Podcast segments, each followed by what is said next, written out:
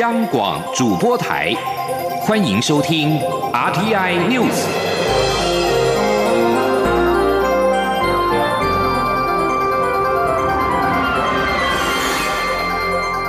听众朋友您好，欢迎收听这节央广主播台提供给您的 RTI News，我是张顺祥。美国总统川普确诊 COVID-19，目前在华府郊外一家军医院接受治疗。他三号在推特发布新的影片，说他感觉好多了，而未来几天可能才是真正的考验。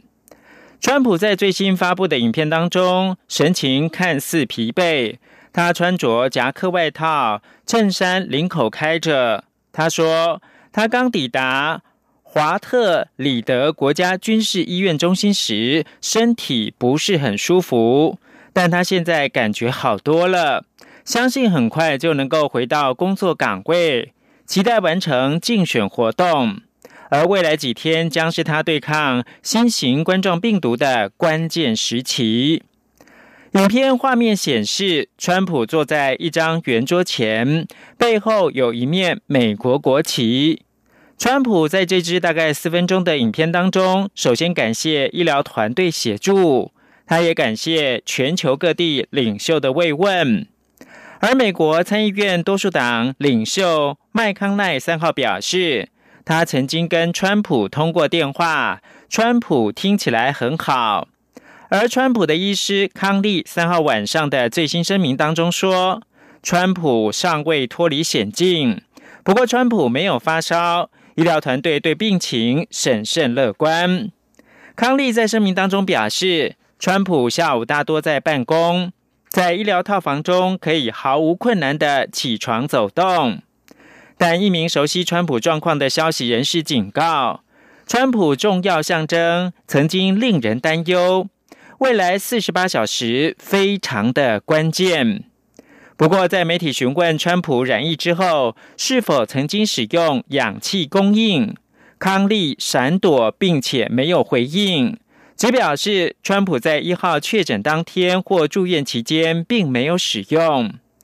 数家美国媒体报道，川普二号住进医院之前，曾经在白宫时使用氧气，而康利的谈话也增添了外界的混淆。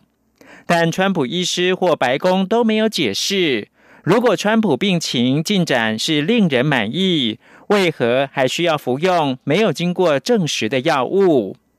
翻开历史，过去从未有任何美国总统候选人，在距离大选投票日如此接近之时身故或者是退选。但距离今年十一月三号投票日只剩下一个月的现在，川普因为确诊 COVID-19 而住院，各界开始怀疑，如果以上的情况真的发生，今年的美国大选该怎么办呢？延后大选日期吗？这似乎不太可能。美国大选日期是由国会决定，而这早已都在计划当中。依据美国的法律，大选投票日定在选举年十一月第一个星期一之后的星期二。美国总统川普在华人中秋连假期间确诊 COVID-19，美股道琼指数一度下杀五百点。而台北股市明天秋节过后开市会有何表现？投资人高度关注。市场认为，由于川普病情目前还在可控制的范围，对台北股市影响的幅度有限。但台股早先开盘的日本股市是观察的指标。以近期较长时间来看，投资人最担忧的还是美国没有办法如期的选出新任总统，对于股市的冲击力道恐怕会远大于川普个人的确诊。金曲奖昨天晚间圆满落幕，总统蔡英文今天凌晨透过脸书发文恭喜得奖的音乐人跟团队。他特别点名歌手阿豹跟灭火器乐团。此外，蔡总统感谢第一线医护人员、防疫国家队、全国人民努力，让台湾成为少数还能够举办大型艺文活动的国家。蔡总统透过脸书发文提到，这一次获得年度最佳歌曲的是阿豹的《Thank You》，这首歌是阿豹写给辛苦的护理师朋友。得奖的时候，他说：“我们现在有的都是有一些人牺牲他们的日常，请在日常的时候善待他们。”蔡总统说：“今年全世界疫情的关系，许多演艺文化活动都受到了影响。在台湾能够举行颁奖典礼，都特别不容易。”感谢所有站在第一线的医护人员、防疫国家队以及全国人民努力，让台湾成为世界上少数在管制措施之下还能够举办大型艺文活动的国家。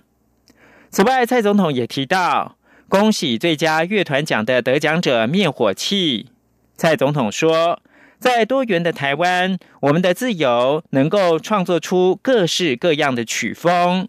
我们的民主也让我们学会尊重，去欣赏不同的音乐，去理解不同的文化。立法院六号院会将处理朝野党团所推派的修宪委员会的成员名单。立法院秘书长林志嘉表示，若名单顺利通过，修宪委员会将会正式成立。立法院长游锡坤将在国庆连假之后征询朝野党团意见，决定第一次的开会日期。立法院朝野党团九月十四号经过协商决议，成立修宪委员会，依照政党比例，由民进党团推派二十二人，国民党团推派十四人，民众党团推派两人。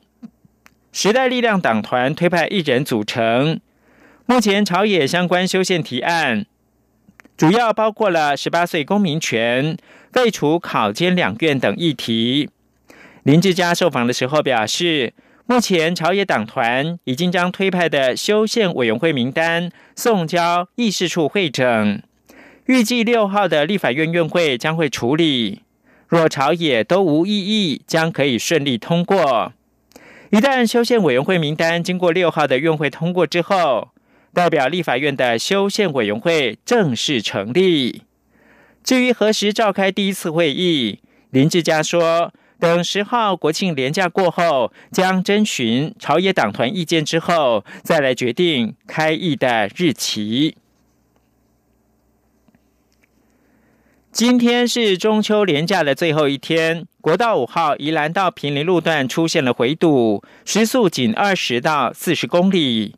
交通部高速公路局预估，西部国道将在下午三点开始出现北返车潮，国五则是上午九点开始就出现了北返车潮，恐怕都要等到今天晚间七到八点之后才会疏解。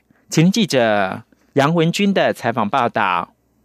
中秋连假最后一天，根据国道即时路况显示，目前国道一号新竹到竹北路段车多，国道五号宜兰到平林路段出现回堵，路况红彤彤，时速仅二十到四十公里。高工局也开放大客车行驶路肩及主线移控措施。交通管理组组长卓明君说：“说国五部分，我们现在就刚九点了。”我们实施呃主线一控，那到到了下午两点开始，呃到晚上九点，我们会实施北向的高承载管制。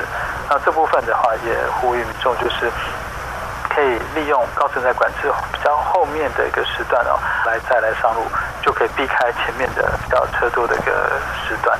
高工局预测，今天有九大路段将车多拥塞，包括国道一号西罗到普盐系统、南屯到后里、新竹系统到竹北；国道三号关西到大溪、大山到香山、竹山到中心、雾峰系统中的雾峰。国道五号的宜兰到平林，国道六号旧正到雾峰系统等。高工局也预估，西部国道将在下午三点起开始出现北返车潮，国道五号则是上午九点就开始出现北返车潮，恐怕都要到今天晚上七点到八点之后才会疏解。高工局也表示，今天国道交通量为一百一十四百万车公里，为平日年平均八十七百万车公里的一点三倍。其中北向交通量可达六十四百万车公里，为平日年平均的一点五倍。中央广播电台记者杨文君台北采访报道。香港国泰航空先前因为不参加第二轮保就业计划，被视为正在准备裁员。近日网上盛传国泰将在五号宣布裁员计划，涉及到七百名的机师、四百名的国泰城员工、一千五百名的空服员。综合香港媒体报道。国泰及港龙航空在第一期保就业计划中承诺聘请大概两万名的员工，但在九月底时，国泰航空确认将不再继续参加与第二轮保就业计划，国泰要大规模裁员的消息因此甚嚣尘上。报道说，国泰曾向员工发出内部通告。从十月一号开始，暂停需要直飞以及休假的员工之间的调班，直到另行通知。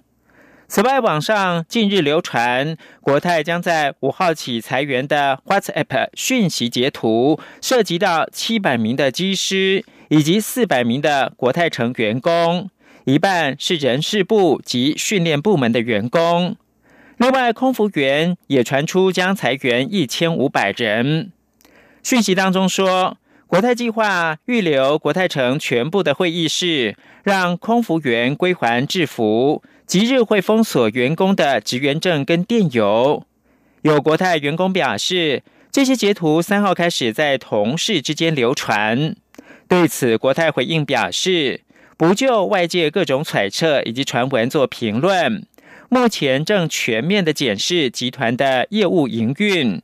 会在第四季就未来的营运规模以及模式向董事局提出建议。原先预计走访亚洲的美国国务卿蓬佩奥将缩短行程，仅访问东京，进行四国外长四方安全对话。蓬佩奥原先预计四号到八号访问日本、蒙古以及韩国。访日期间将跟澳洲、印度和日本的外长举行四方的安全对话。川普确诊之后，蓬佩奥行程确定缩水。蓬佩奥将在四号到六号访问日本东京，并且举行四方安全对话，商讨印太区域的议题。蓬佩奥预计十月稍晚再访问亚洲，重新的安排行程。香港警方在中国国庆日当天逮捕超过八十名反送中运动支持者。美国国务院发言人欧塔加斯三号发出声明，表示愤慨，也认为这次行动再次凸显北京背离了一国两制承诺。香港反送中运动支持者在一号中共建政七十一周年走上街头，高呼“光复香港”“时代革命”等口号。晚间有民众爬上狮子山头，向山下投射光束，重演去年抗争期间的景象。期间多人遭到港警逮捕。根据港警官方的脸书，截至到当晚的十点，至少有八十六个人被捕，其中包含了四位区议员。欧塔加斯三号发表声明，对港警当天任意逮捕行动表示愤慨。声明指出。香港稳定繁荣有赖于集会、言论自由跟其他基本自由，但港府却透过压制和平的名义，再次显现与中国共产党合谋废除香港自治跟港人自由。